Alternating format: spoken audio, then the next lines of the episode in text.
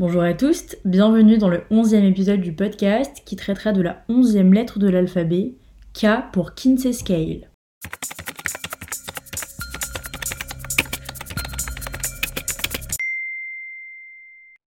Aussi appelé échelle de Kinsey, le Kinsey Scale, c'était un élément de mesure pour estimer l'orientation sexuelle de quelqu'un.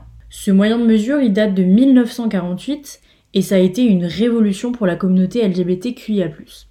Au-delà d'être forcément marginalisé, l'orientation sexuelle, elle était binaire. En gros, on estimait qu'on pouvait être soit hétéro, soit homo. Cette échelle, elle a donc introduit à la fois la fluidité dans l'orientation sexuelle, le fait qu'il n'y ait pas seulement hétéro, gay, voire bi, et surtout, elle a aussi introduit la fluidité dans le temps, en disant qu'une personne, elle peut évoluer au niveau de ses désirs, et c'est ça qu'on appelle le spectre.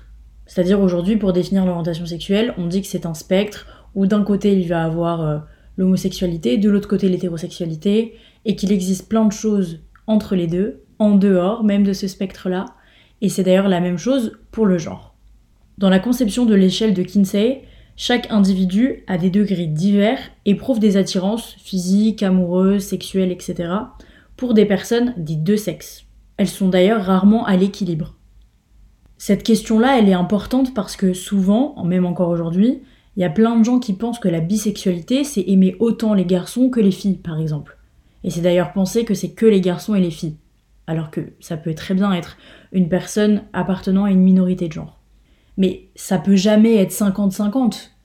Ça dépend de plein de choses. Il y a des gens qui peuvent avoir des phases où ils vont préférer euh, plutôt euh, les filles, plutôt les garçons. Il y a des, il va avoir des, des spécificités pour si c'est une fille, si c'est un garçon, etc. Et euh, c'est très rare que ce soit 50-50. Ça peut être 99% et 1%. Ça peut être.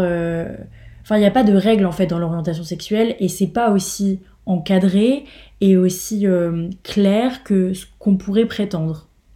Et c'est ça que veut vraiment dire cette échelle. Alfred Kinsey, c'est le créateur de l'échelle, c'est un chercheur et c'est aussi l'un des premiers praticiens de la sexologie. Il a d'ailleurs laissé derrière lui plusieurs études sur le comportement sexuel. Il est même appelé le père de la révolution sexuelle. Et d'ailleurs, il disait que les hommes ne constituent pas deux populations distinctes, hétérosexuelles et homosexuelles, Seul l'esprit humain invente des catégories et tente de faire entrer de force la réalité dans des cases séparées.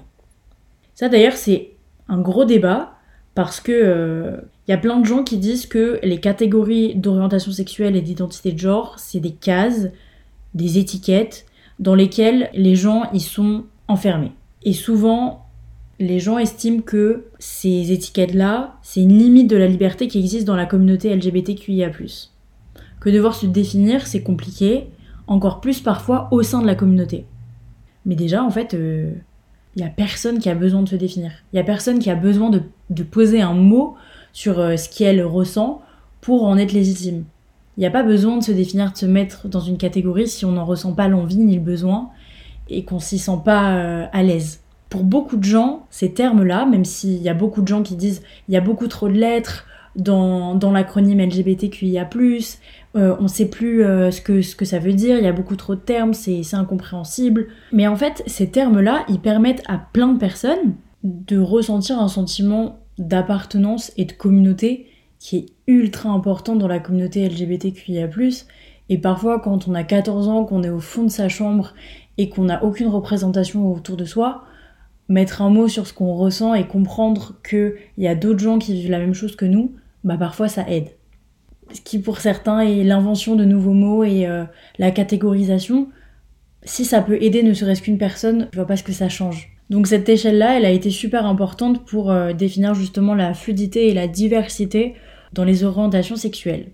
Et d'ailleurs, ça a eu un réel impact après la Seconde Guerre mondiale, parce qu'à la fin des années 40, le monde de la sociologie et même de la médecine pensait qu'il n'était pas possible d'être homosexuel sans vouloir y remédier en passant par différents traitements, notamment les thérapies de conversion.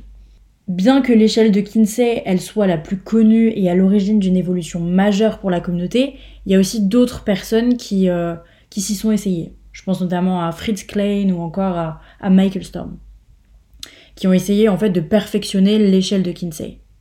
Cette échelle, elle est encore aujourd'hui utilisée, bien que ce soit pas une représentation parfaite du spectre des différentes identités existantes, et qu'elle ne parle que de l'orientation sexuelle et pas de l'identité de genre, par exemple, je pense qu'il était très important à ce moment-là de constituer une étude comme celle menée par Alfred Kinsey pour qu'on puisse comprendre qu'il n'y euh, a rien de binaire, il n'y a rien de, fixe et euh, que la communauté LGBTQIA, elle a beaucoup plus de diversité que ce qu'on pourrait penser. Comme d'habitude, je suis disponible sur Instagram au abcdlgbt-podcast et euh, je vous dis à très vite.